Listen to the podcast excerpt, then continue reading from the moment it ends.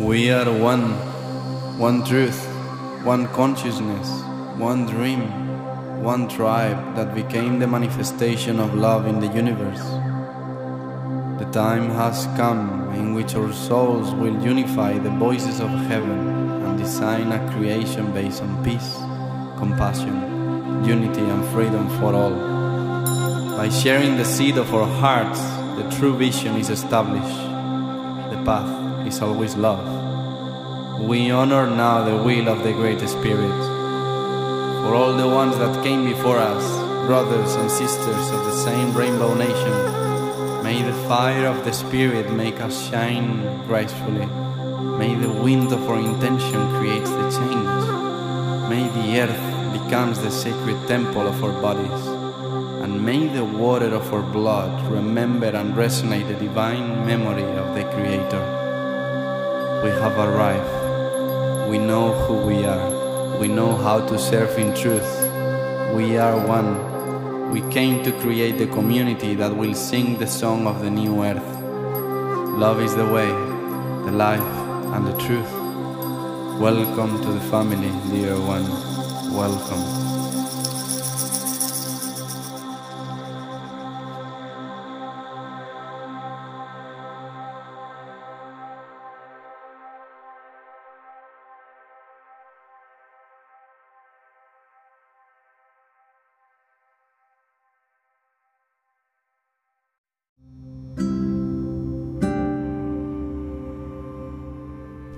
You all for choosing this podcast.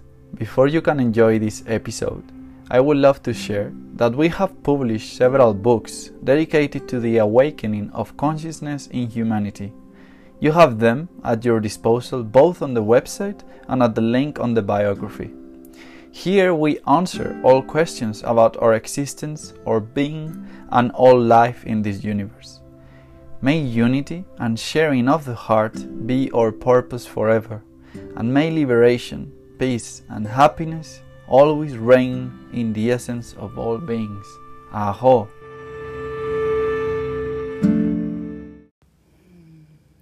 Welcome, beautiful, divine Christina Howie, to my podcast, Answers for Awakening.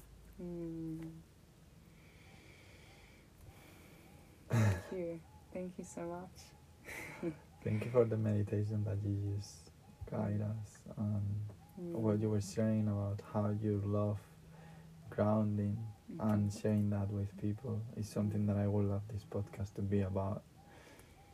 You're sharing your gift of Mm. speaking from the earth. And especially with what we were sharing about your name, I would love to know more about what story and what channeling has been happening with your name, Christina. Mm. Yeah. Yeah, first of all, really beautiful to connect through that meditation. Really beautiful. Um, dropping into, could feel like both of us were quite energetically moving. There was a lot swirling around after conversation and feeling excitement and yeah, to come back to presence through guidance is always the best medicine and to provide that and to also be guided at Mm. times where we need that refocusing is so powerful. Yeah. I feel like there's yeah tendencies for me to also really be grateful for someone to sit down and just hold that space for me. And then other times I feel like I can hold that space. So it's a really interesting dance um, for, for that as facilitation, which I'd love to go into as well. Like you said, holding space for healing and expression. It's really a big part of my world Yeah. something I'm stepping into more each day and wanting to just continue to blossom into like for beautiful people for for women for men for brothers for sisters yeah it's Yeah. it's, it's forever a goal of mine and in action Yeah. you know just by sitting here with you like we're both doing that exact thing which is beautiful Yeah. um yeah. yeah and to speak Uh, into it's, it's funny because um, before, like probably the first time I asked you to do this podcast, you you were Tina, now you're Mm. Christina. yeah yeah So that changed a lot. I see completely different energy as well. Yeah, that thing, oh, completely. That thing of like taking up space, you know, that we're all kind of sometimes avoiding. And I feel like that was a big thing with the name that you were speaking into, which was always going for Tina when I met you and calling myself that. And I think it felt very connected to my younger self and like my more teenage self um, because it felt quick and easy to, to get out and put out. It's kind of like, okay, you say it and it's heard and it's less um, received. It's just like people are like, hey, this is this person, you know, Sid, Siddhartha, Yes. Tina, Christina. We, we always kind of like make things shorter to make it easier. And then, yeah, like I, I mentioned to you, when I decided to feel like I could hold space and take up more space, I feel like Christina really resonated. And also because of the certain attachments or the certain feelings that a name has. You know, we know that words are spells, words are energy, and so our names carry that with them as well. And Christina, yeah, really, really means to, like I mentioned, to serve Christ and to be a server of God, which is something that I used to not really identify with because I felt as a teenager finding a way in a world that was um, not so spiritually connected and more religious and a Christian family that had one lens of God, of Christ. I identified and said, I don't want to be a part of that attachment or that association.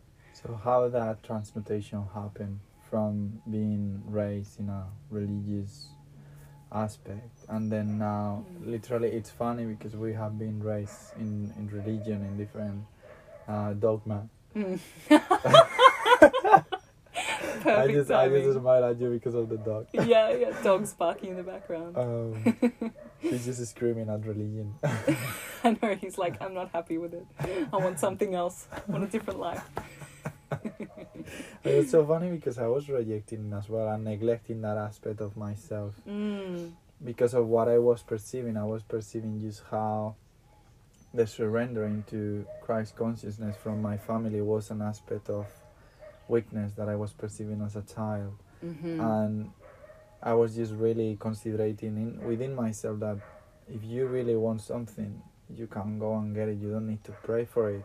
But it was just the misconception and Mm. lack of perception that you have when you're a child, because in the end, everything is just about serving God. Yeah. It's just how we have been embracing it. Mm. Yeah. So you also found yourself like growing up in a family where you felt like you couldn't embrace what was being taught or what was being told of I you. mean, literally, like you have all this connection, you see energy, you embrace, you feel a spirit. But the Mm. way of leading yourself towards that, it's through the dogma, it's through the stories, through the metaphor. So, as a child or as a teenager, even, Mm. if you don't have a direct connection with a space holder that is really stepping out of the story and the religion and is really experiencing it on itself, Mm. I, I found it really difficult. So I was interested Mm. in to see how was your transmutation in that sense. Mm. Yeah, yeah, I guess um, I had a one lens of what it looked like and had one, yeah, kind of idea of what it seemed like for, for religion and for being in a family that, um, yeah, didn't quite understand their own connection to God as well. Like, beautiful, beautiful family that I, I'm so grateful to be raised in 100%. But I was I had to find my own path, you know. I had to find my own teaching of this.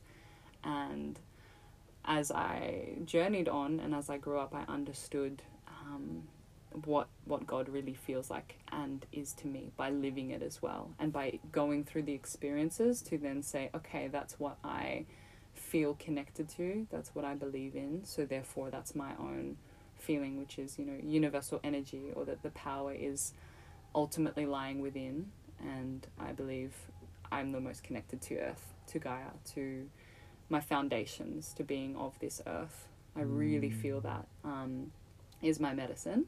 So, yeah, to so slowly drop away like the ideas of what Christ is or looks like, and to find your own definition, then just allowed me to to to step into that more. Yeah. Yeah. You I, I feel even with with the name Mm. because it's everything is just the projection of our conditioning, right? So even with the name, um, just I just speak for myself in that case. But um, so my birth name is Jorge, Yeah. and in Spain mainly I was saying, "Oh, just call me Jor," because Ah, it was easier. And even you- shortening it from Jorge. exactly Jor. exactly Wow. so then in australia like no one could say it and then you channel the name of your soul that in Mm. my case was siddhartha but i just noticed how i was making myself small Mm. that was the projection of my own conditioning oh you have to make things easier for others like don't take into consideration that you deserve yeah. to be called your full frequency right so I, yeah that, that's funny Yeah. as well because it's just we just follow that instructions Mm. and that happens a lot Yeah, Yeah. with with most people, I feel we know have been through a similar journey with that. Um, and I'd love to ask, like, what was your journey with Siddhartha? So, like, what does that mean to you? Because I don't actually know that, and I want to know that. Yeah. oh thank you for um, asking i'm not used to be the one asking oh. Yeah, I like to hear from from you, like as well. yeah, so curious. um, yeah with siddhartha was because was the first book out of religion that allowed me to feel understood and guided into my spiritual path i read the book siddhartha for, from hermann hesse a german author hmm and it just literally changed my life because I read myself. It was I was reading something that I thought I was the one writing it. So when when I experienced that, and the name of the main character is Siddhartha, hmm um, is the same name as Buddha, Siddhartha Gautama, but um, the character is just living a similar experience with with Buddha. He's living in India. He's going through different um, religions, and he's trying different uh, on the on each one of them, but he's never attached to any. Hmm He's just absorbed what is And useful for himself, and he always speak about creating his own religion, the religion of the self, of the Mm. self-realization, and he goes through different aspects. He try everything: materialism, relationships, and he goes Mm. through a beautiful journey on that. So that was the first time I step out of what I thought was religion teaching me, and then I, I started to realize how you are able Mm. to, like, really deepening within yourself without any dogma on a story to follow because you're the one writing the, the story, you're the Mhm. one writing your path. So Mm. that was really meaningful and si- the moment i saw the name i was like really in resonance um, i read it a lot of times uh, but actually it was when i came to australia through different meditations you know i went deep into the forest one day to be eight hours just by myself just meditating i focused on being just eight hours by myself Mhm. meditating Sitting in meditation. Mm. yeah i was like if people spend eight hours in the office i need to do the, i want to do the same for myself Completely. Yeah. and that was the first time my higher self just came to me. He was like, "Wow, you have given yourself the chance to be here now," and he was just deepening into my process, into my life, and he was like, "I was like, but you don't, you don't look like myself, like." Mm. And I was telling him like, "Yeah, I'm Jorge," and he's like, "Your soul is Siddhartha, Siddhartha-san," Mm. and then It's just communing with you. Yeah. yeah and then it was like a big massive process of being like oh wow actually it's frequency your name is frequency and when people say christina Mm. it's like you really feel the spell you really feel the Mhm. invocation so for me it was the same so it's like i, I want to step into the name of my soul Yeah. the name that i was called is my frequency and Mm. with that as well it feels as protecting my you know like when i'm siddhartha is Mhm. my highest self it's untouchable Yeah.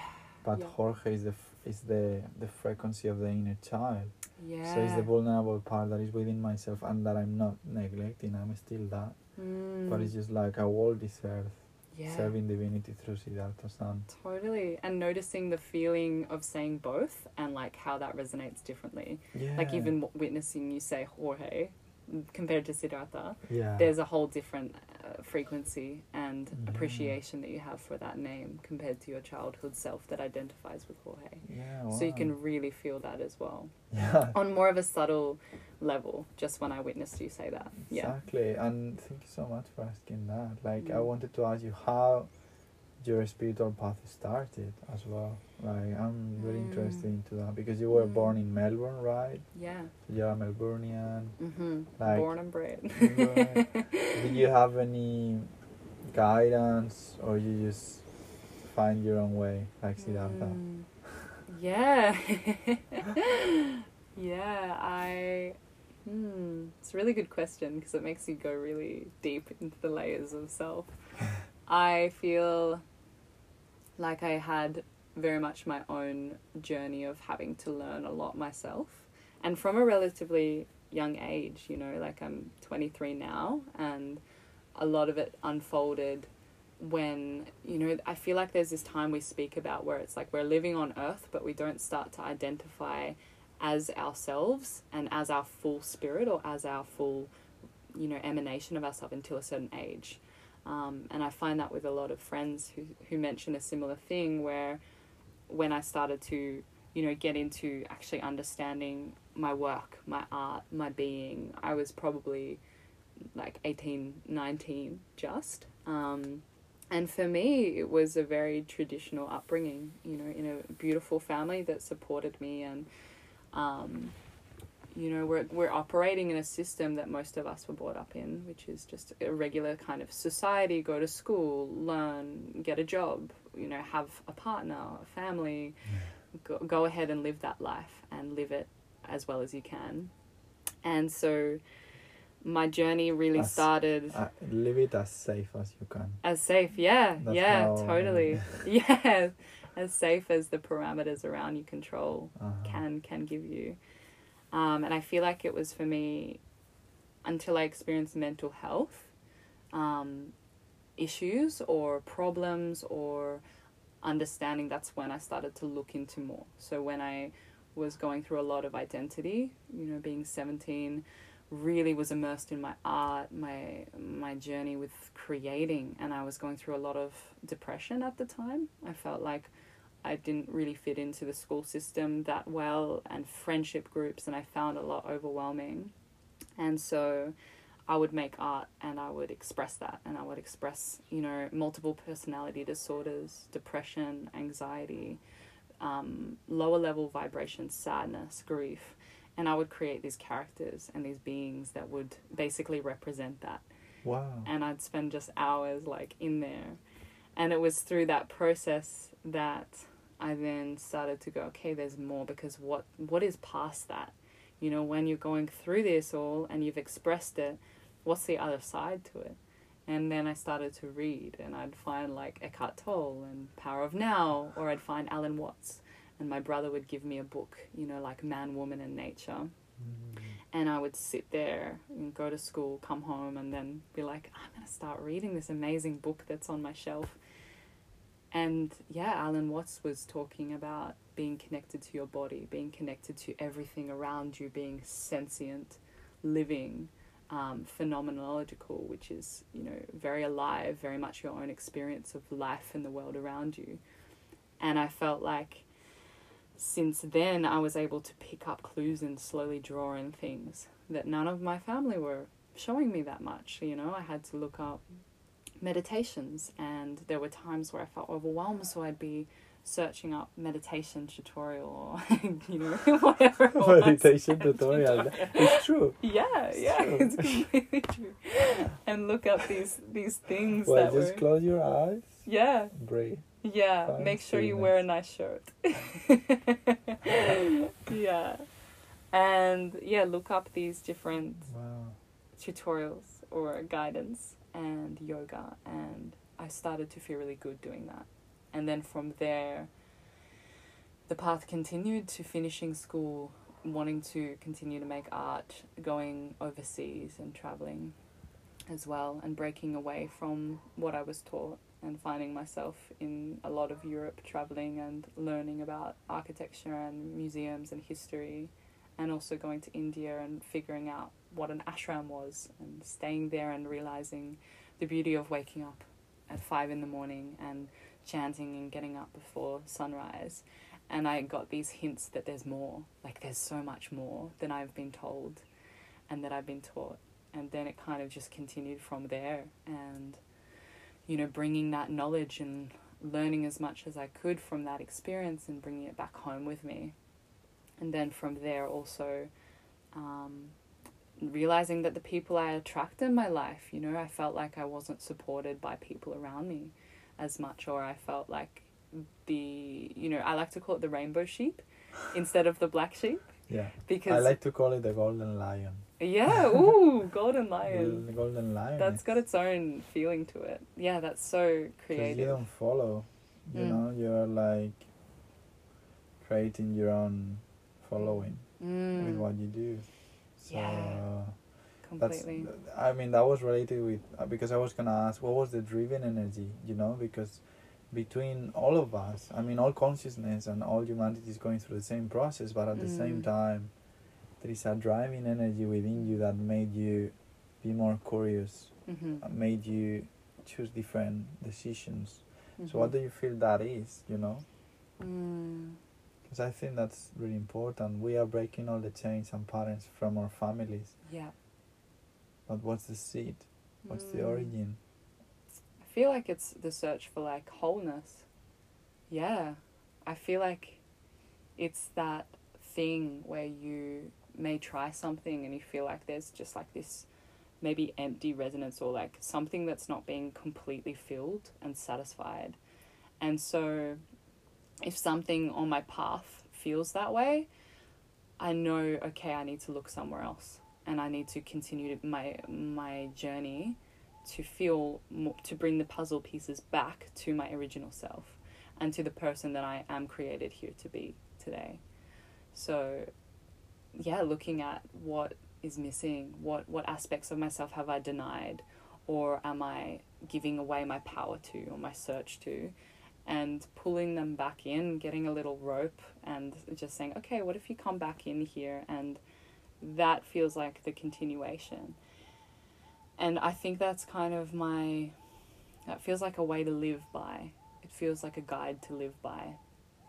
And there's obviously guidances along the way, like animals or teachers or people or totems, and there's symbols along the way. But if something doesn't make you feel a sense of wholeness, and you go to bed at night feeling like that's not there, or that the heart isn't molding together to feel like it's beating fully, then then there needs to be a different path, uh, and there needs to be a change. And I guess it's what you you were saying that you did because you were finding yourself as this rainbow sheep with Mm. uh, the right environment.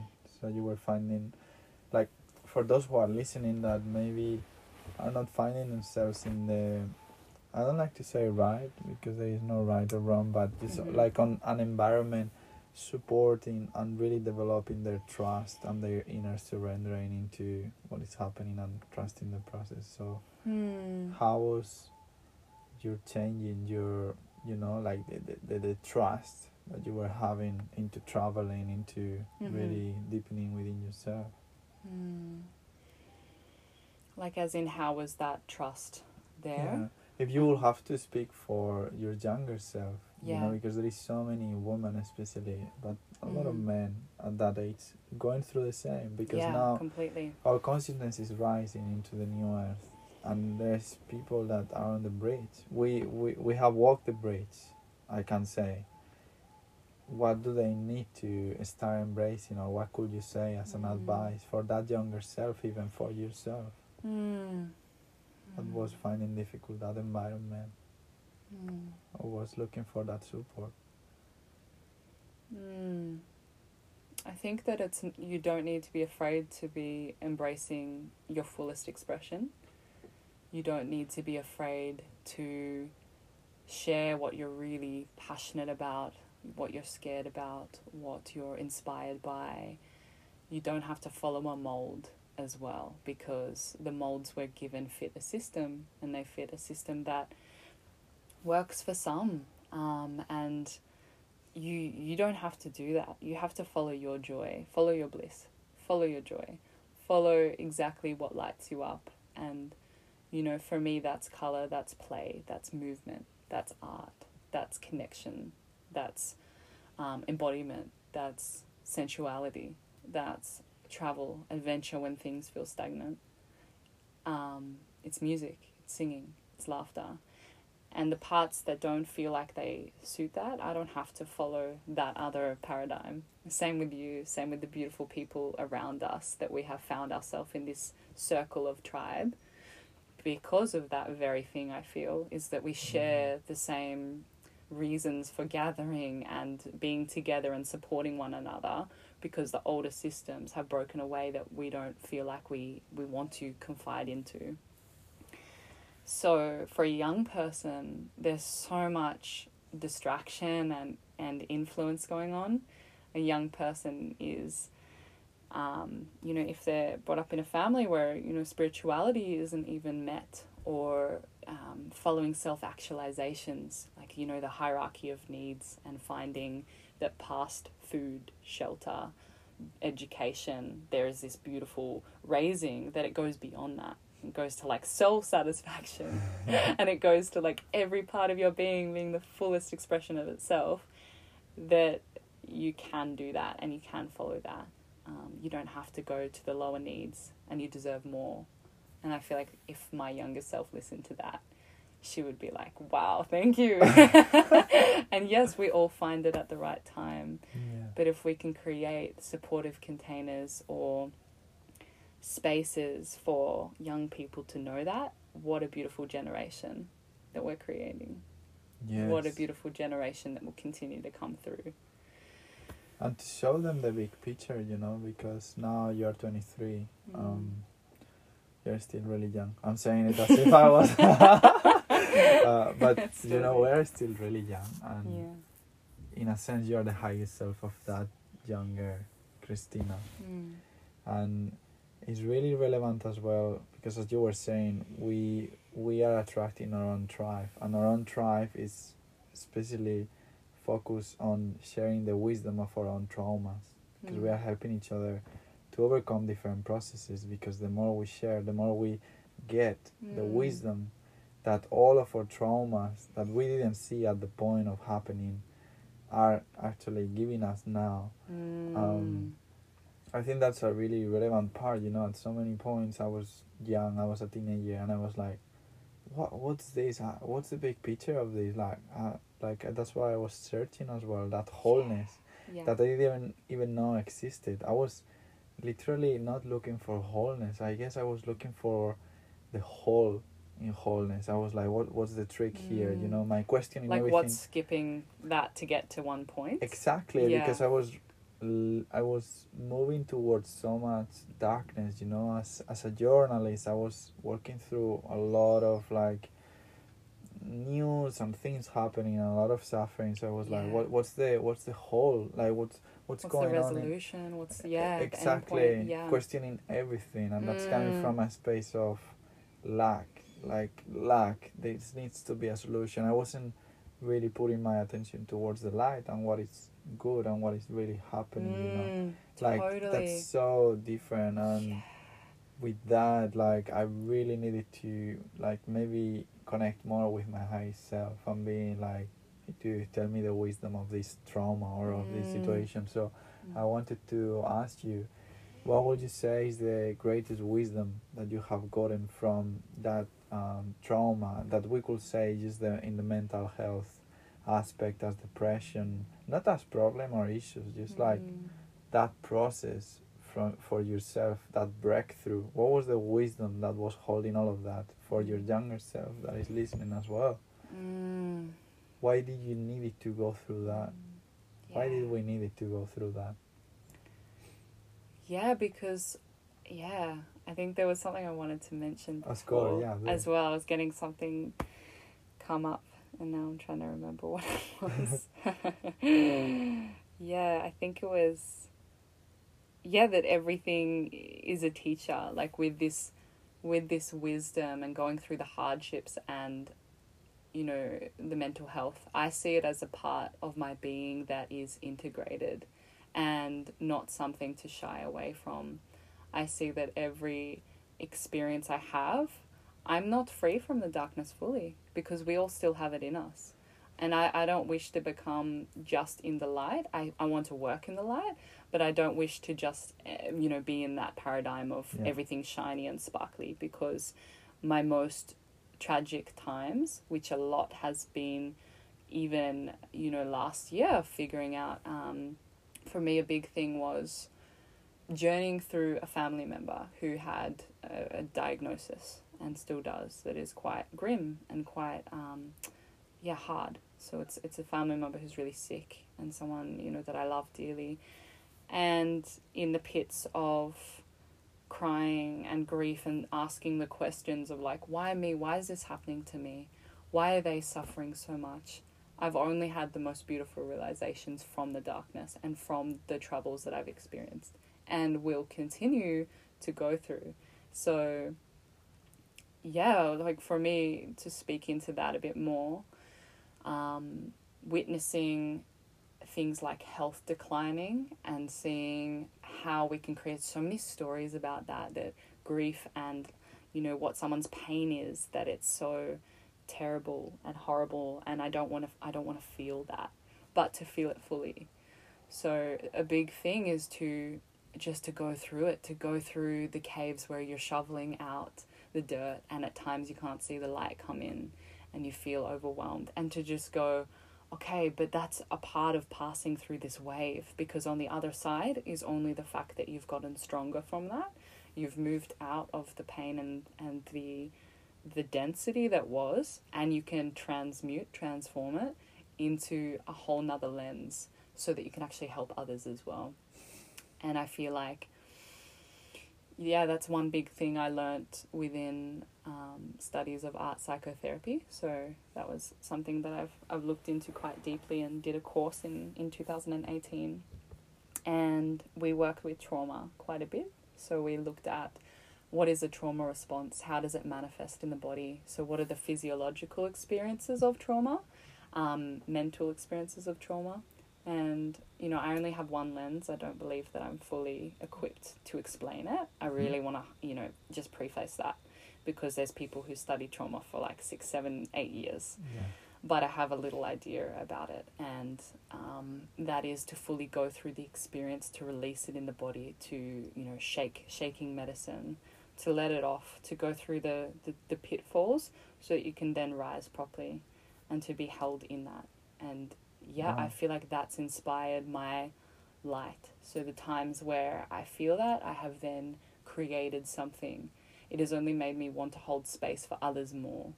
So my yeah, Wow. existence within the darkness allows me to hold space for other people more. So when somebody's crying in a yoga teacher training or um, in a in a ceremony, I feel like I can be there more. I feel like I can exist there more because I know what it's like. Because you have walked that path. Yeah, That's the yeah. that's the beautiful thing about darkness that Mm. as the yin yang it's so easy to find the light on Mm. all the darkness because it's it's just there. It's through the different lens and Mm. if like um Carl Jung says like if you if you're gonna go to the depths of heaven you have to go to the depth of darkness because it's Mm. as everything is in balance as you go deeper into the earth is how much strength you're gonna have it's like a tree the, the deeper Mm. the roots the, stronger and the highest that your branches are gonna be totally. and that was a beautiful sharing and i actually um, i'm really interested into your process through having a family member going through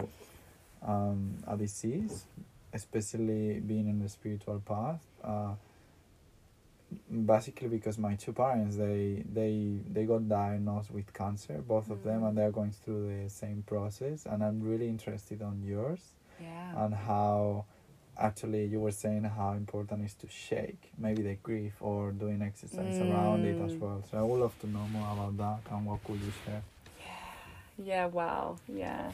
I really, really appreciate you opening that up as well because it's very sensitive um, for some and for many to have someone close to us going through that. Mainly because of the associations with this illness. And yeah, my, my father as well and an uncle is going through the same thing.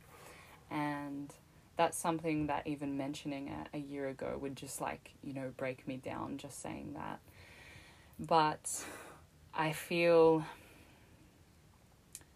what it prompted for me when I heard about the diagnosis was this deep investigation into what cancer really is in the body as well. And I was listening to a lot of like Joe Dispenza and other, you know, beautiful people who like help us to link physiologic response with also maybe the mental and the emotional. And that really integrates it. So a lot of healing came from understanding that I don't need to hate cancer. I don't need to fear it. I don't need to see it as a killer, as this and that, because it is an incredible, yes, there's a lot of sadness that comes with it, but also every physiological condition, if we link the emotional, the mental, the spiritual being, and the physical, we learn that there's usually a message as well we need to tune into. Um, and that this manifestation in the body is here to teach the person if they are open enough to receive that message a little you know a lesson as well. Um, and i guess also removing the fear of death and of dying and that's something that the spiritual path really helps doing you know not only with psych- psychedelic medicine and plant medicine that shows us that we are more than, than this physical body and that we do not need to necessarily fear and fear dying and fear that point because inevitably you know there's a cycle and we go back we go back into the earth is what i believe and you know something gets recreated and there is timing for everything. And these perspectives are hard at times to remember but i think with family members what helps me dealing with my suffering is that maybe not for my uncle, my fathers, because they are going through their own experience, and I am humble to that. Like your parents also are going through what they're going through, and it's hard. And for them, maybe they can resonate with how you feel about it. But if you can, you know, really deal with it and process it yourself, you're a better ally to their experience as well. And we are better allies. So to to listen to them, to hear them out, we can then move it in our own bodies. So for me, I love to use, like you mentioned, the shaking um, within practices of like somatic release. I love to, to to name a few. I love to mention it for people Please. who need to hear this. Please. Um, and that is the beauty of shaking medicine. So within studies of the animal kingdom, a lot of um, animals who go through a trauma response or freeze, where their whole body, their nervous system shuts down um, and stops sti- signaling. There was a study of a polar bear who was running and got darted in the wild, um, just a sedative, a mild sedative. The polar bear stopped completely and froze, so, so it went into freeze response because it didn't know what was going on from above and it was coming from a helicopter.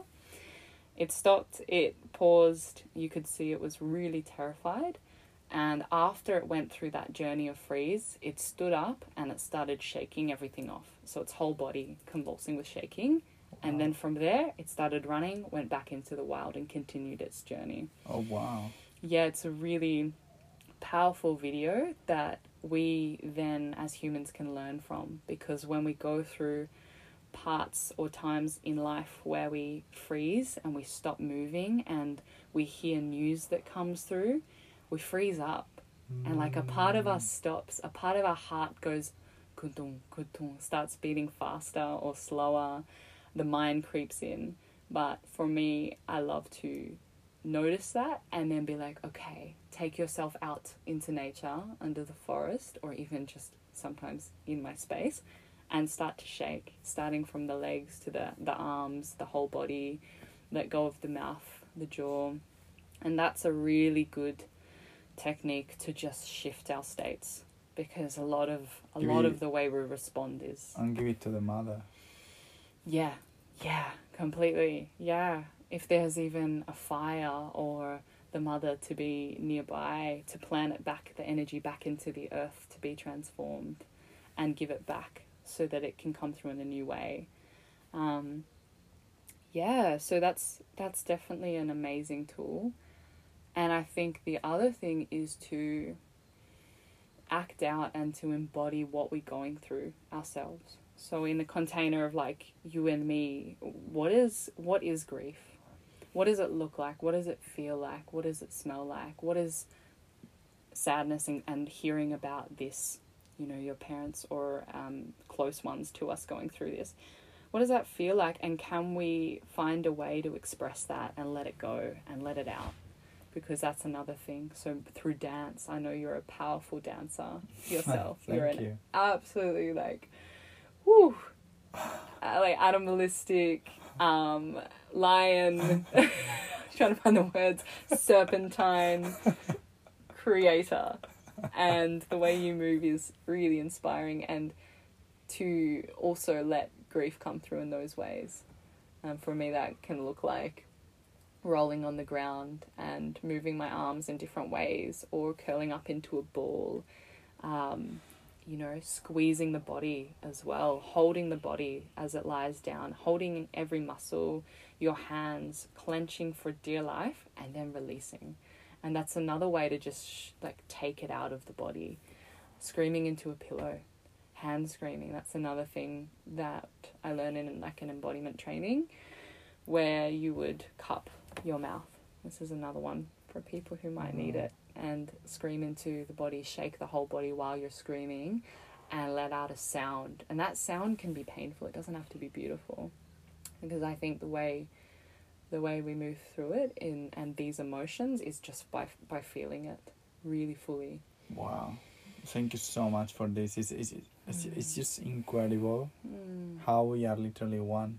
Because just what you were sharing uh, yesterday, I was asking literally for practices Mm. to feel more into grief. What is grief for me? I was even sharing Wow. with Olivia. Yeah. Um, What came up for you? Like were Yeah, there was- practices that felt really good for you as yeah, well? I mean, I um, I'm gonna put the context into it because it's it's very interesting. I didn't know you were having um, this process with your family members mm-hmm. Because I've been having the same, and especially me being out of the country and feeling both of them really going through that massive process, and my sister being there Mm. has been for me a beautiful witness of how much conditioning I have had within myself of being strong for them instead of for Mm. myself. Mhm. What is to be strong, really, as well. So that's really interesting, and I love that you were speaking about this. I didn't expect it. Expect it. And you were mentioning about Joe Dispenza, and it's literally that. Uh, cancer is emotions, uh, ch- chemicals released by our emotions Mm. in the body. Uh, I don't know if you read the story of how it's just in Joe Dispenza's uh, book called Becoming Supernatural. A Mm. really amazing. Just an example of a story. If a woman, a woman that had a husband and this husband commits suicide in front of her, she was repeating that trauma, that Mm. repetition of the story every day every day going through the same emotion every day going through the same grief through the same anger through the same uh, sadness that's creating chemicals in your body that are released and manifested in ways of deleting cells like removing so many aspects so many Yeah. Uh, feelings emotions creating so many blockages within your Mm. body so of course in nine months she got cancer because she created unconsciously Mm. so the whole work of Joe Dispenza and the whole work that we are doing is about if we know that our life has been manifested unconsciously, how can we manifest life consciously? How can we heal ourselves? Because we have all the power to heal everything Mm. within ourselves, belief and intention. Like if you, as Joe Dispenza shares, just with the practice of being your healed self from the future, bring it to the Mm. present moment and embody it, because that's that's there Yeah. because as we live Yeah. multidimensional realities you know like you can bring it here and embody it Yeah. or you can just not do it and live the path of being sick Mm. Mm. you know so And as you were saying that, I remember watching a video where he said that they did a study where they got people into a room and uh, got everybody, so some of the group, to focus on being their future selves and feeling the emotions of wholeness and happiness just by thinking about it and measuring that within the body, the physiological response that happened. So just by um, meditating and like envisioning that, that people had a, a far more success rate at being happy and feeling amazing and well through just sitting there, being monitored and focusing on those positive emotions. And I really love that because another thing that came through was with the brain when we're dealing with so much stimulus and we're not releasing it or moving through it, we're hijacking the brain. And the brain is also becoming overwhelmed by the amount of negative emotions being experienced um, that it can't actually allow itself to feel the other ones. And that's one thing I'm witnessing within um, another family member who is also unable to maybe move through some of these emotions. So there's a constant hijacking and running of anxiety, Yeah. of fear. Well, it's not even that we are unable; it's that we are not aware that we can. Mm. That's the thing. Like, um, well, the example that you were saying about the uh, there's so many things to mention, but the example that Mm. you were saying about how 100 people in a room. Uh, I think the experiment was two rooms, 100 people in one room, 100 people in another one. Mm. In one room, they were just focusing on joy, gratitude, uh, bringing the highest self. And the other room was literally experiencing that. So that was just experiencing scientifically how the sharing of consciousness, the ripple of consciousness. Yeah. So we, the more we um, embrace our high frequency into that gratitude, that joy, working through darkness, bringing back to light and to Mm. source, like the more that is creating a ripple, you know, and Yeah. yeah. um, one thing that is basic, like just through the spiritual work, is that uh, if we will realize that we have all the possibility, we, we are gods and goddesses, we are divine, we can self heal everything with intention and belief, but we really need to believe it. We just need to forget all the conditioning because it's, this life is literally the opposite of what we have been taught. And Mm.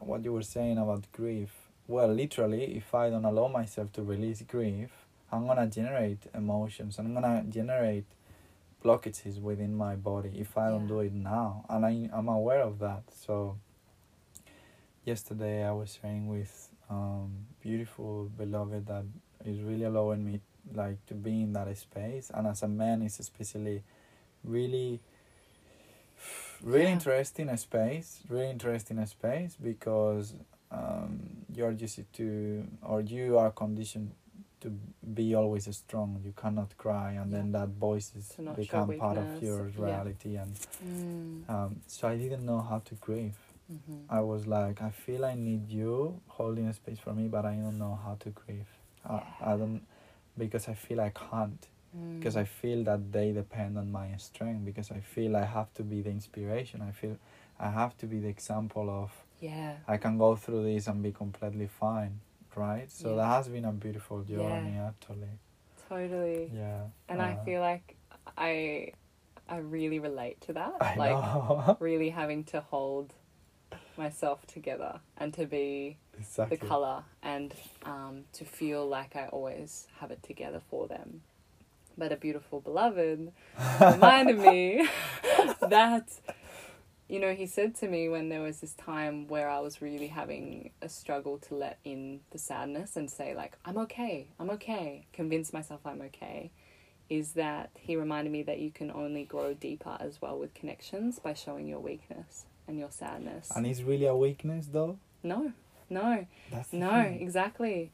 To to show the the polarities or to show the spectrum is probably a better terming for. it. Yeah, thank you for saying that as well because there's there's a part of the brain that can categorize it, yeah but to share, you know, another beautiful healing thing for me is to share my pain and my suffering as well through the process. So with my mum, for example, crying with her on the phone, allowing that to be seen, um, because there were many times where I'd try to hold it together and say I'm doing well. How are you? So I can listen to her yeah. but to open up the chapters of the heart and to say i'm not doing okay either i really need to cry and to just cry with is also incredibly bonding, and I felt like we resonated on the f- the same same exact level when that happened.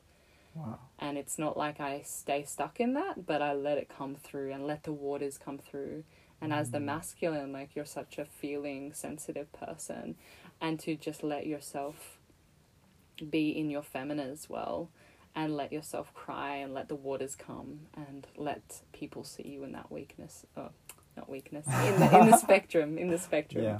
and in that process and to say you know it's okay to be held as well it's okay for you to say i can't do this right now i, I need to break down and i need to be nurtured and cuddled and be stroked on the head or whatever it is Wow. that also is so beautiful and you are deserving of that every man is deserving of that as well Wow.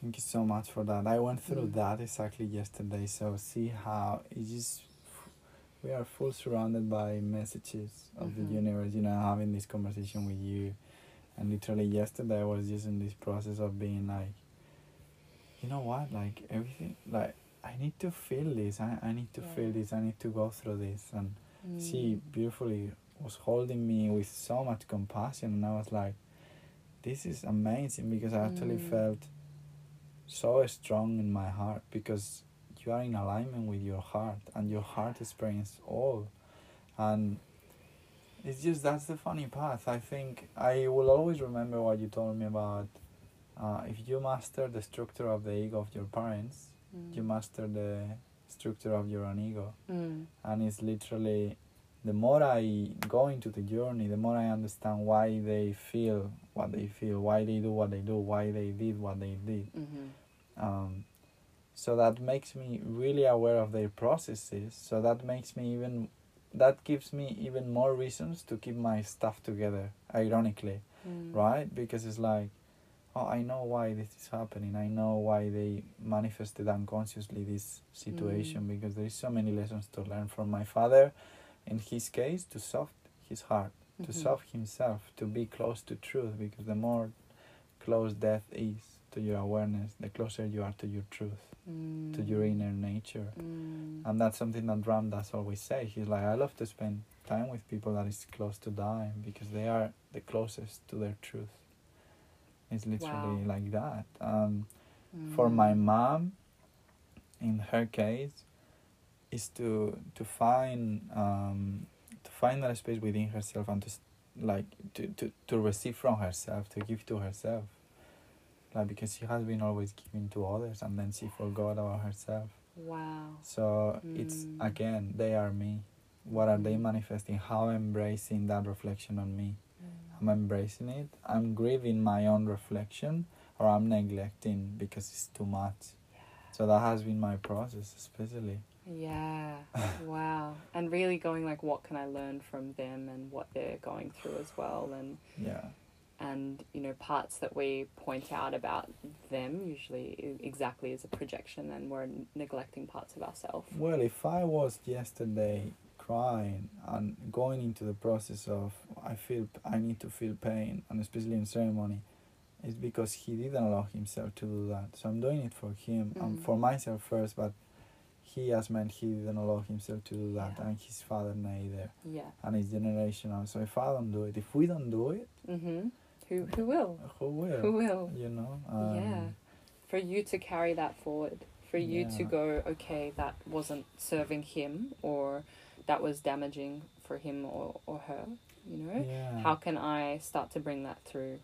And maybe, you know, it's a case of one parent not expressing emotion as, as much or letting not letting you be seen crying. Yeah. Um, and how can we start to bring that forward? And I really resonate with all of your sayings about that. Mhm. Like, you know, as I, I like to always reflect on that and write about it and see what's there. Um, because I've noticed within, you know, my own mother as well, sometimes I see her so busy taking care of, you know, loved ones and family and especially kids, you know, when they have kids, like everything can change and self self care and nurturing can usually drop really low for a lot of parents and fall under the bus. So ah. as us we really have to prioritize that being a part of our days and being a part of our every single day. And that's the practices I like to always live by is when I notice I'm going into that overdrive, that workaholic, that brain that might be too busy, ah. you know, the one that we all know so well. What am I missing out? What am I not taking care of? How can I come back to that nurturing? Can I hold myself? Can I provide massage or do this to myself to to reignite that? And then I feel like that's a beautiful way of preventing illness in the body. Um, and I'd love to speak into as well um, that really is strong within the, the female cycle, I feel. And that's something that feels really alive for me right now is going through um, my own health conditions around, you know, the time of the month and menstruation. And that's something that I've had to learn through, um, you know, getting quite a, large amounts of pain there and in, you know, the parts of the uterus is to go, oh my gosh, okay, how am I not slowing down enough? How am I not um, nurturing with the, the herbs that are good for me? Or what am I doing that is throwing myself so out of balance? And these, these things pop up, these health conditions pop up to teach us these lessons if we listen. Really feel that. Yeah, and it's just something that, you know, maybe as well the cancer that comes is teaching us and sometimes it's too late. Sometimes it might not be, you know, the timing that we wish it to be, but it's still the right timing as well. Through inspiration, what have you learned the most from each one of your parents? Oh. and gratitude. Mm, mm. Yeah, that makes me feel really emotional because I can feel like their presence and I haven't seen them in nine months. Um, and I'm luckily going to be visiting soon, but I feel emotional because there's so much gratitude there there's so much working through of, you know, limitations. Um, from my father, I feel I have this deep appreciation for education, for knowledge, for him always giving me the opportunity to know how powerful it is to learn, to be inquisitive, to find out more about the universe. I mean, he's a he's a bit of a fiction uh, quantum field really? inside explorer. Oh, yeah, amazing. he's he's written a book um, based on on that. It's really amazing and funny, and um, it's kind of a range of different genres. But what he brings in is that beautiful sense of always wanting to know more, and he reads his research and his dedication to writing, um, writing a book, producing a novel, something to be proud of in his lifetime is something that I will always be grateful for, because it's given me the knowledge I have now. It's given me this ability to educate others and to appreciate the power of education. And even though, you know, there's times where I really dislike the system I was brought up into, I thank it. I don't I don't wish that it's a different way because I needed to have that experience. Yeah. I view things differently now, but um yeah, the power of being able to speak confidently and with knowledge and with um, inquisitive nature is something that I really have learned from him. And um, yeah, for my for my mum, I feel mm, she really taught me to to be okay with being so feeling and a woman, you know, like to be okay with being sensitive and needing to to cry and being sensitive and needing to speak my mind and her ability to care so deeply for people to always provide food and nourishment to me as a child and my brother um, her ability to know when something's you know not right and to pick up that intuitively her deep um, connection for this this life and no matter the hardship she goes through at the moment, I see her pushing through and saying I'm still going to just keep going and keep trying to be the best and, and keep pushing forward. Mm. Yeah, and she taught me to play so Mm. deeply. That's another part. Infinite gratitude for play. Yeah. Because I think, you know, as memories of us dancing in the garden and blasting, you know, like Red Hot Chili Peppers and amazing bands and just losing losing it in front of each other and moving Wow. and um yeah, I think uh, for the silliness, for the infinite giggles because that is a big part of my being now is seeing how much I want to bring through in whatever situation like laughter and play and fun. Um, Mm. so yeah. It's so incredible this exercise that we should do like more Mm. often, Mm. you know, to remember Mm. why did we choose them, literally Mm. through that gratitude and completely. yeah, like um, I guess as well that um, you know the the inspiration from your dad it's the strength of your inner masculine and the inspiration from your mom is the strength of your inner feminine. Like they are the strongest qualities maybe within you if it's Mm. coming up with that exercise. Yeah. Um, That's really interesting. it is literally, and with that, um, I you say it as well about being a woman. Like I would love to know what is your perception of the woman of the new earth. Mm. And what's the woman that you envision? What is the woman that. All the sisters are starting to embody? For us as men to really see you, like uh, Mm. yeah, I would love to do this exercise. Like Mm.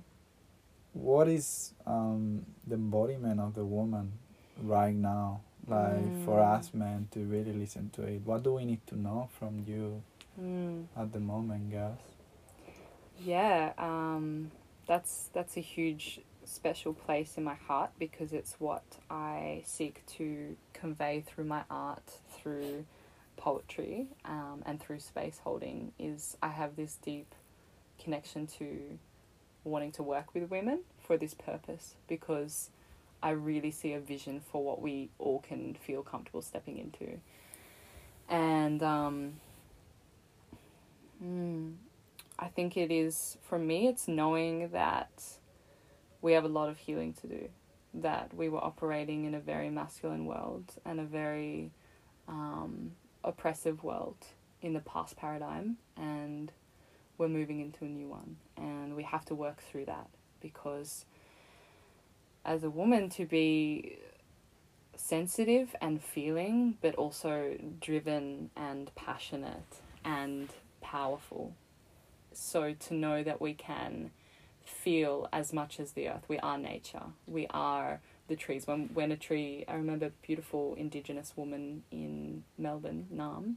Um, I think she was Wurundjeri, and she mentioned that for her, when her trees around the corner were being cut down, she felt that in her belly, and she felt that in her womb. And when she said that, I broke down crying because I knew how much I felt that too. And every time something happened around me that felt like disharmo- disharmonious, or um, I have a poem that I'd love to read at some point. Um, that whenever, yeah, yeah, Okay, yeah. if that feels of course good. please Yeah. Um, in the end yeah. Whenever that feels like there's so much going on, we have to know that we are the earth and that's a gift. And so, therefore, it is to nourish and let us be the tall trees and the canopy that supports everything around us, um, but with deep rootedness and, and care. And I think it's to be, yeah, not afraid of our power and not afraid of speaking up as well. Um, I see and I feel from maybe like, you know, the past lives or something in the past, I constantly had throat blockages when I was younger as a kid and as a teenager. I had chronic throat pain. Every two weeks, something was going on there. Um, I was terrible at public speaking. I was really nervous as a child and quite introverted at times when it came to like showing myself or being on stage or um, speaking about horse racing that I was so passionate about and stopping horse racing but didn't know how to say it. And it's this thing of like owning our voice yes. and owning singing and speaking up for what we believe in and not being not feeling like we're being um, overtaken at any time. So i think there's this responsibility that we as women have is to speak up and to voice what we need what we want our desires our vision for the planet because we are from the earth as well and we feel the earth so deeply. And not saying that man, you know, the masculine doesn't, not at all. But I do think that there's this deep connection, and mainly because of also the power that the womb has and the creation portal has. So there's this sense of, yeah, envisioning us really, and I see this around the sisters and the beautiful women I get to be friends with and to share so much connection with is being powerful to own that and to speak up and to do crafting and to to dance and to sing and to paint and to do the very things that maybe we weren't necessarily allowed to in past lives or in past paradigms of living. And I'm talking 17th century kind of stuff. I'm talking 18th 19th 20th century stuff.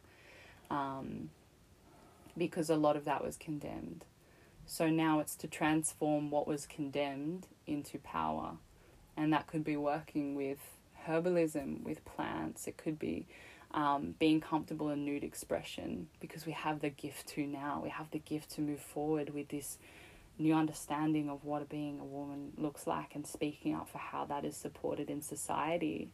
And that could be being gentle and understanding the cycle of our months, um, owning that. Like so many so many women we're not allowed to be vulnerable in the times when we're in winter, when we're bleeding, when we feel like we need to be in our cave and wrapped up in a fur blanket.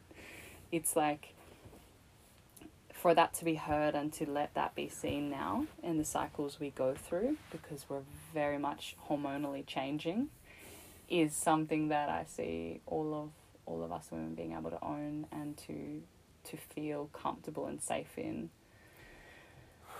yeah. Um, I was gonna say, um, if you wanna find the poem, well, I just say this. Mm-hmm. Um,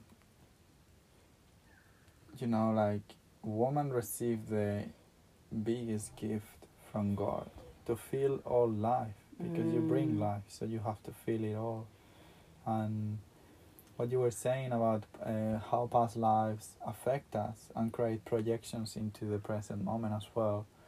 Um, you know, especially us, like mystics, witches, mm. alchemists in past lives, when we were chased, when we were hung, when we were when we were burned, mm.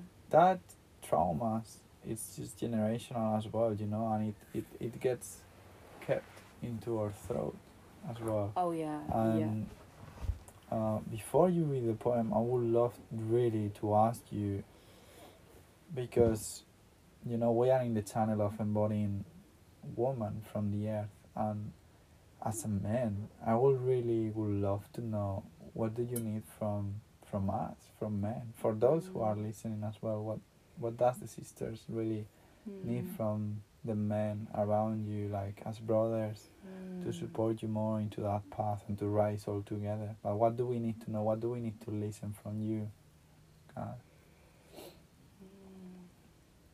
think there's a there's a poem as well that really relates to this by Aubrey Marcus. And ah. it's The Wild Woman and The Wild Man and their individual poems. I know the poem, yeah. Yeah, and within the feminine one, I feel like it really calls forth what we need, and he speaks a little into the fact that a, a, a woman and a wild woman is a, a force to be reckoned with, but also the most gentlest thing on earth, too. And I think it's this support of all of those elements of ourselves that want to come through and to be held in that by men and brothers and partners and to know that you know, we can be safe to express um, anger and pain and to be safe to express light and play and fun and sensitivity and to all be I think, accepted by that.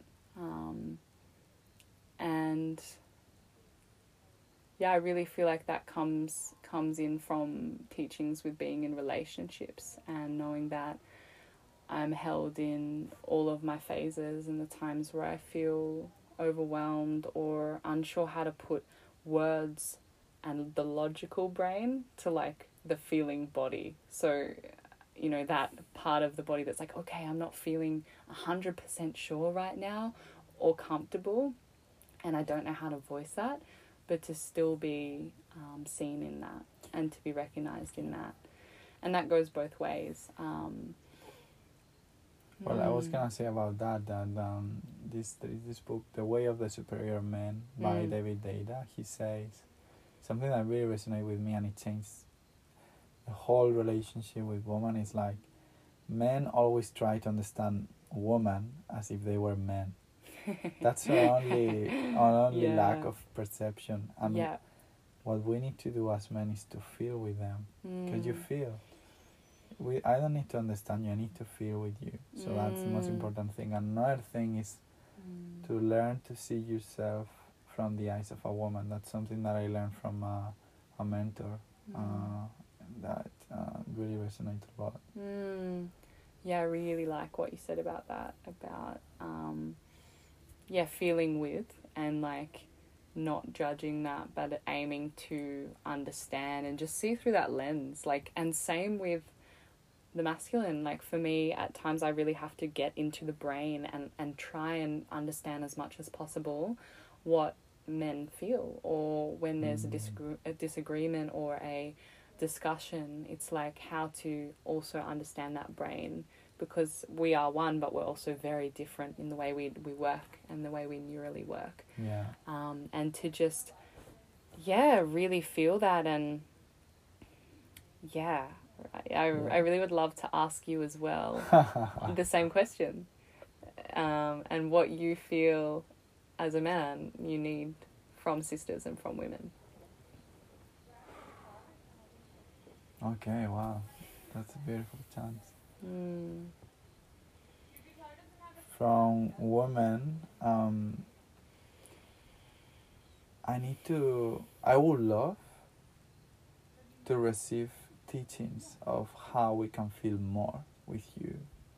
Like because we i feel we really want to feel with you girls like um, so we would love to learn to embody more like to feel safe into the aspect of us showing our inner feminine that is completely fine and safe to do it. Like that there is no label around who is the dominant who is the man who is the woman like all of this conditioning is, is still really into our brains Mm. of i if i in my case if i cry i'm gonna show up less as a man this is the conditioning and the program Wow. right that Yeah. we are still decoding but um we we as men we definitely we, the, the thing that we need the most from women is to be seen from the heart like to because the sacred heart of the man is the most vulnerable thing ever Mhm. and when we are seen through that like really the woman embracing us and um, you know like holding us Mm. and being like you're safe to express you're safe to feel with me i'm feeling this i'm gonna show you how to feel it Mhm. so we la- we actually something i've been realizing is that uh, or just putting the example of our ancestors the women were taking care of the village most part of the time right Mhm. so the vision that they have is a really open vision receiving Mhm. taking care of the place. That's why women were always as well as leaders, you know, because they see everything. Yeah. And we as men, we our way of and our energy is penetrating because we just focus on the goal. You know, what's the what is the deer that I need to hunt? Mm. What, what are the rabbits? You know. Mm. So, I guess um, it's not that um, we try to understand. Is we are always searching for the outcome, searching Yeah. for the goal. Oh, Yeah. she's feeling that. So what? What does it mean? Mm. What What's the goal? What What's Mhm. the outcome? So I feel it's a lot about that. Mm. Um, So um, I just wanted to say that that's really important to, especially to the cold men, like to to know that we are always looking for you know the, the we are hunters so Mm. we we it's actually really nice if woman instead of maybe um, I, I don't want to say judge because there is no judgment on the new earth but instead of assuming or whatever like just allowing us to go into the into the seed of what's going on so yeah i think that could be priority like to know that we, we want to be held we want to go to war you know because we know we can but we're gonna come back home and feel that we can heal our wounds and be completely vulnerable for that that Mm. we don't need to be checking if the enemy is there just to do the Mm, metaphor with the ancestors but that's what i feel Yeah. the most because we really admire women and Yeah. that's the truth that the truth of every man right now is that we admire women so much that Mm. sometimes it's intimidating how much power you carry because even in kundalini you have 16 times more auras than us Mm. so you're 16 times more powerful more like um ins- and smart and than a man literally but you're 16 times more um you, you self-sabotage yourself 16 times more than us as well it's just how energy works as well because you're complete you're receiving you have a Mm. gum Mm. so definitely works like that and Mm. that's what I've been finding that has happened in history that we as men we have been intimidated by how much power the woman is able to hold you know how you know our past ancestors women especially they were in darkness uh, or at night doing rituals to the moon playing Uh-huh. with a lot of magic so Yeah. definitely the men has and that has been going on like the con- the masculine consciousness has reached the zero point consciousness and now we are stepping into feminine consciousness Mm. um, so i think that's gonna change a lot and it's shifting so we as brothers need to be there for the women to rise their Mhm. shakti Mm. and for us to learn to empower ourselves without wanting to push them down Yeah. um, yeah. yeah. And what I really got from that as well was um, as a woman to allow men and brothers to be exposed in a light that is their vulnerability. Like to allow men to feel weak and to also be in that side of things and to feel that slowness or that softness and that tenderness Yeah. as well and to hold that Yeah. and it's not, without weak it's kind of like the feeling of unprotected you know Yeah. like just to change the spell yeah yeah it's Yeah. kind of like yeah unprotected i will say. Like Yeah. without the shield you know you're without the armor vulnerable. to take off the armor exactly and to let everything be there and to love that and to hold that. Yes. Yeah to take off the shield that sometimes really is built up. Yeah. Yeah. And you that's that's the thing like to take out the shield because Mm. there is no more war to battle especially with women. It's Mm. time to not to fight anymore. It's just forgiveness and be like i don't need an armor because i'm not protecting myself from any attack. Yes. So it's, it's just stopping that definitely. Mm. yeah. So i would love to listen to your poem. Yeah. Yeah yeah yeah. I'll just have a little look for you. Mm, so, yeah. okay so just a poem called i am the valley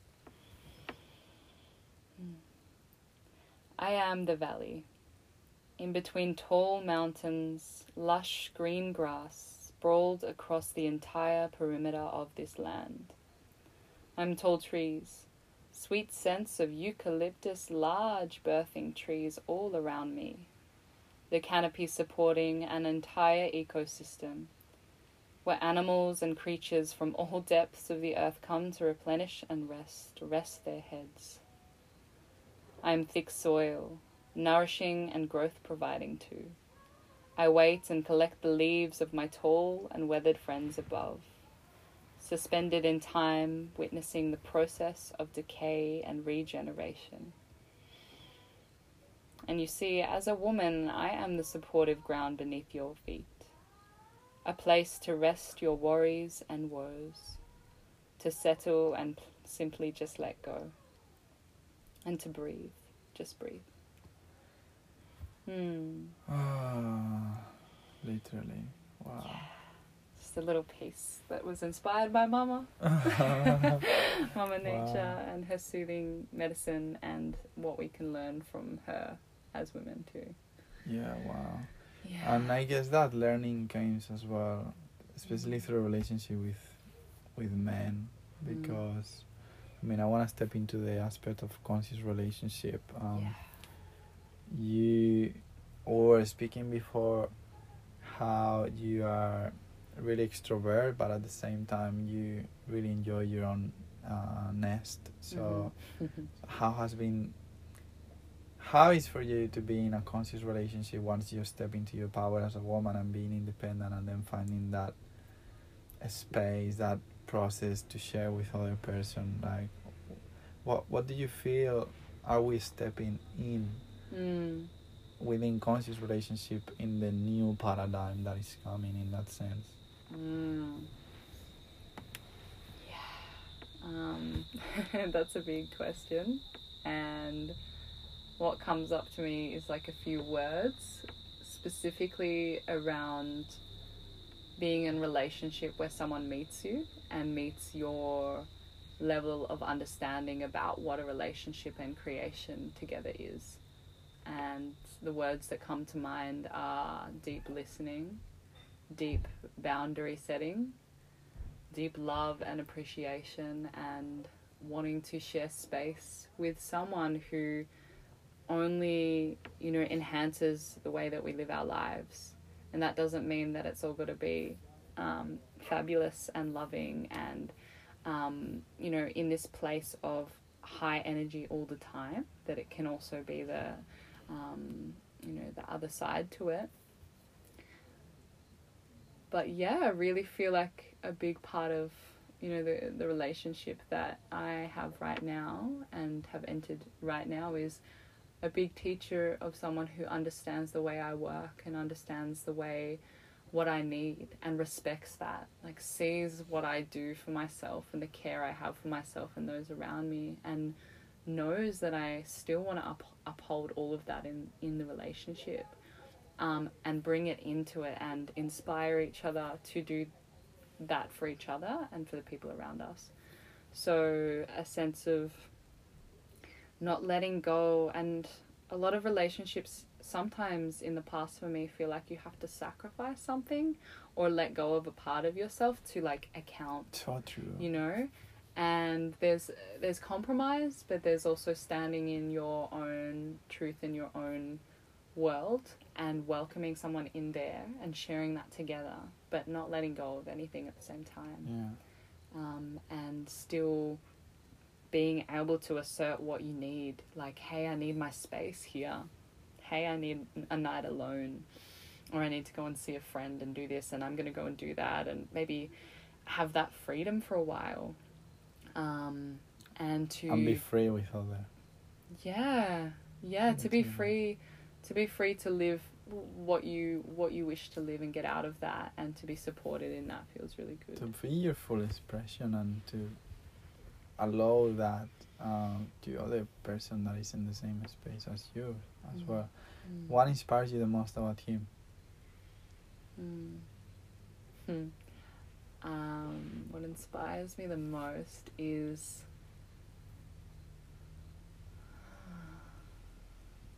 the dedication to bring happiness and joy to other people and the strength to set boundaries as well. So, which are like two kind of interesting things, but they work together, I feel. Um, the sense of really the ability to be himself and show others who he is and to be okay with that and to be okay to set up boundaries of like okay i don't need this right now i don't need to into engage in in this if i don't want to um, but also bring so much joy and play into into the lives of many and silliness and creativity. And i feel that that's a big lesson is like sometimes just to remember to laugh and to giggle and to let go of the who we think we are and to let the inner child come through which is playing with you know teddies or dancing in a way or putting on a voice and acting and getting to be theatrical and playful and fun and that's a massive lesson from this beautiful person is like that is integral to a core part of our being and allow that to be seen yeah That's literally on you again. It's like this beautiful self reflection, and I feel mm. the relationships are stepping into a new paradigm because we are becoming more aware of how before we were projecting our own conditioning through other relationships as well, and especially Mm.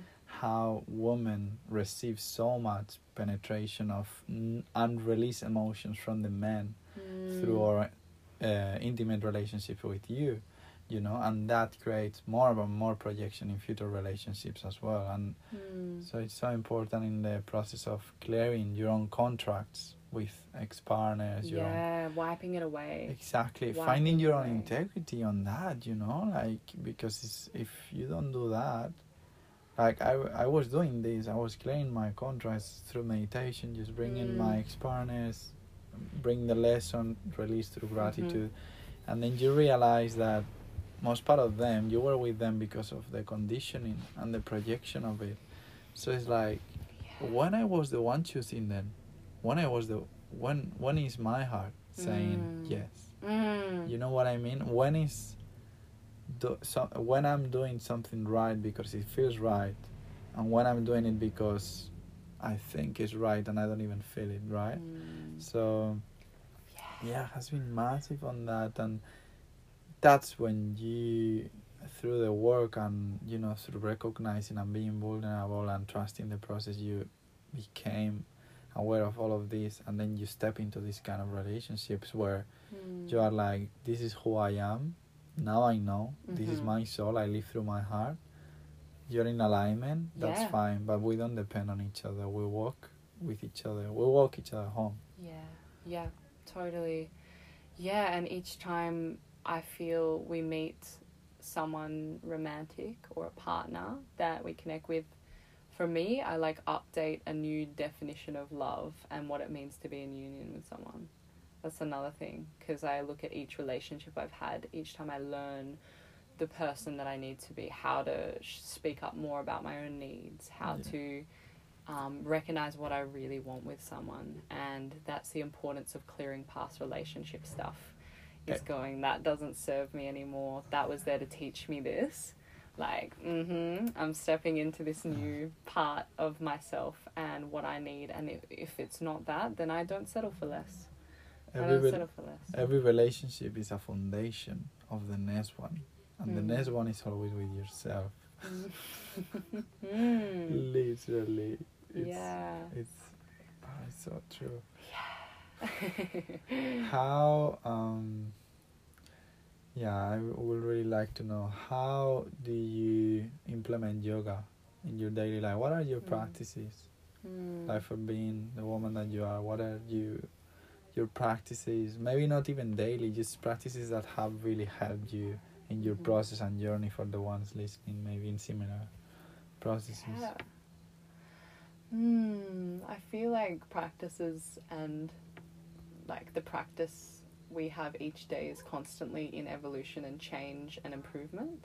Um, and sometimes I like to also, yeah, preface that it's okay when practices change and that as we change, they change. And the a big part of my last couple of years in journey with yoga is always changing. Like I came from, you know, uh, an ashram or the Krishna village, um, staying there and helping out with a yoga teacher training for two months, and my practice was so consistent, and it was, you know, three hours of yoga a day, morning, evening times, um, strong meditation, pranayam, kirtan. It was like bum bum bum, and the conditions of life always tend to change. And as I moved into a new space, I reshuffled things and learned more of what I needed and uh, what was realistic. Um, so for me now, my practice is different, and it looks like, you know, working and having a different schedule. So therefore, sometimes I can fit in a grounding yoga practice each morning, or sometimes I'll have to do it at night time. Um, really consistent meditation is always beautiful. Um, but also there's days where I I forgive myself because I can skip them and like we're on we're only human as well and there's times where I don't always make that. Um, but I always look to I look to different methods and that could be reading, that could be dance, that could be going to the ocean in the morning instead and sitting and writing in my journal or um, listening to music and just dancing, dancing for an hour. Like, I think as long as there's a practice that comes down to that, that's beautiful. And another thing that feels really new in my life in the last year is the ritual of plants and sitting with like a cup of something each morning. So for me, I recently, um, today's the end of a cacao facilitated training, which I mentioned today. Yeah, It's tonight. funny, yeah. I know, I know. and that's been like seven weeks deep diving into uh, Mayan culture, civilization, how they use ritual. So cacao being this beautiful medicine from Guatemala originally that's been used for 5,000 years onwards in ritual. So, you know, where people would sit down with this cup, maybe weddings, ceremony, um, funerals. They found traces of cacao in ceramics around Wow. 5,000 years ago in um, so many different celebrations. And when we sit with medicine and we put intention into a cup or into the plants which we're consuming, that to me is one of the most beautiful rituals and the most beautiful self care um, I've implemented. Because in that time, I'm able to stay really present in the process of making the brew, and it could be like medicinal mushrooms, cacao, maca. And I'm able to sit there and put all of my attention into the cup and into myself before I drink it and while I drink it.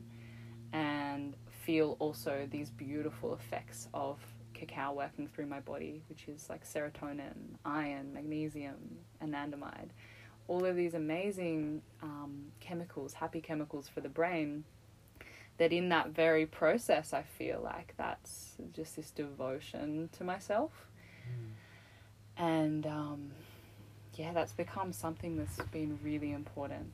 Um, and also like heart opening within that and breathing deeply into my body before I consume it each morning. It could be sometimes that, it could be chai, it could be herbal teas, um, but using those as ritual as well because they're like everything is definitely ritual and can be ritual um, and a practice. So I, I like to look at sometimes it's just making the things that are less obvious ritual as well.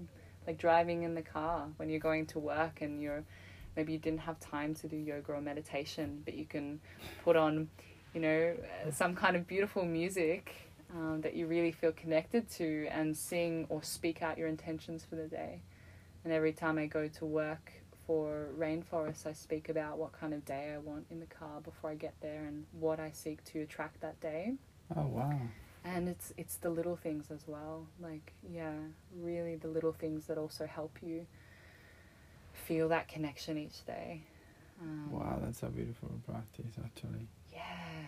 Yeah and i spoke to um, within the cacao training i love to mention i spoke to walter who's a, a kind of like a mayan shaman who lives in guatemala.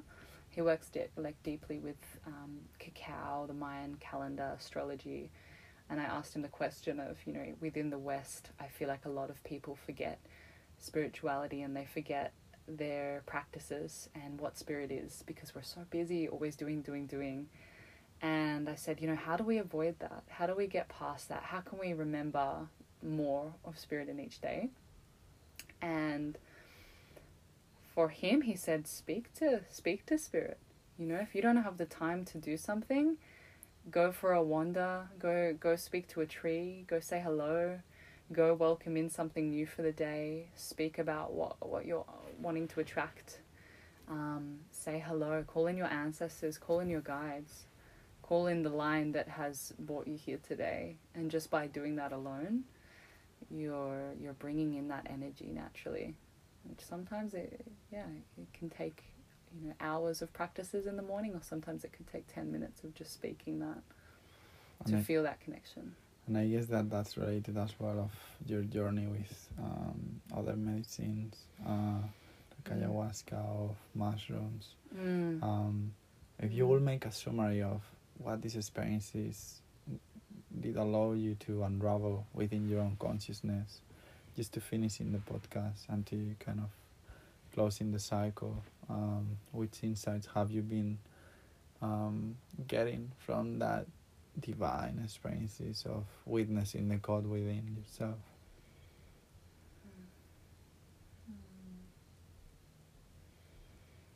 Mm, I feel hmm, like it's always it's always present with me. All of the experiences I have within ceremony, within ritual, within practices, they're all just reminding me that um, she's always with me, that spirit's with me, that my higher self or energy is always here um, and existing and there and is always watching over you and within your hands and within your body. And yeah we just need to to remember that each day and each second and each breath like that's i think that's what a lot of us are striving for is to remember that essence.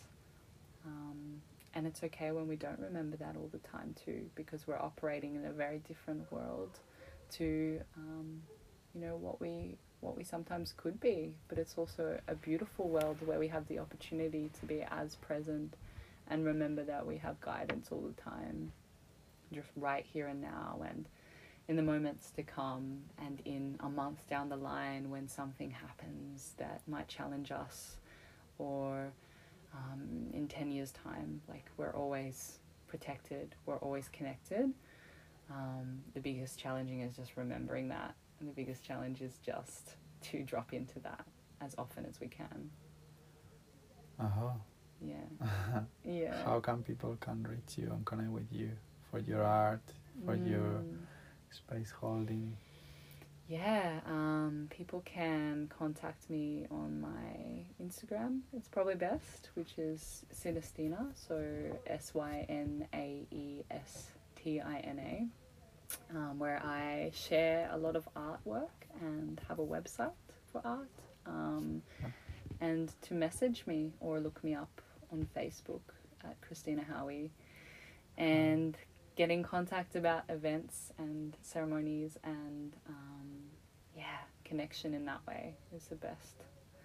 Yeah. Okay, with that, just last was last question. Mm. What do you try to represent with your art? Mm. Weaving in one more. Um, what do I try and represent? What I think, inspires you? I think a lot of what we've talked about, which is definitely the feminine, like fe- female empowerment, um, nature, transmuting emotion through art, through creating representations of my life and of who I am and experiences I've had with, with spirit and with Mother Nature. Um, my art is very much abstract and can be quite visionary, so I like to work with dreams, experiences, or themes that I've received in like the most beautiful states of consciousness and conscious awareness and put that into a canvas or a design. And a lot of it works with flow like what whatever comes out in the moment. So having an idea but um, it just transforms and it comes into something. So you'll see within my art there's themes of sisterhood, there's themes of self expression, there's themes of power, um, of nature, and of getting back in touch with her and yeah, protecting this beautiful earth. So yeah, all of that's kind of like weaved weaved in there in wow. one big mush. Your art is the message of your life then. Mm. yeah. Thank you so much, mm. sister. Thank you so much for having me, you beautiful being. I'm honored and thank you for sitting here with me over the last hour and a half or so. Oh.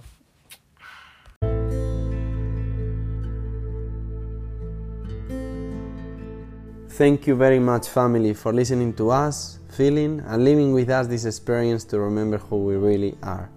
If you want to support us to bring more content, examples, and incredible people to this podcast, you can contribute by sharing with your family or community the episode, meditation, or guidance that inspires you the most.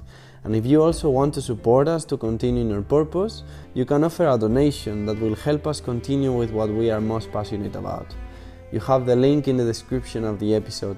I love feedbacks and we are always available to receive you or offer other ways to participate, such as sharing messages and personal questions for the community and the podcast. We are one. Let's make our prayers heard. God bless us.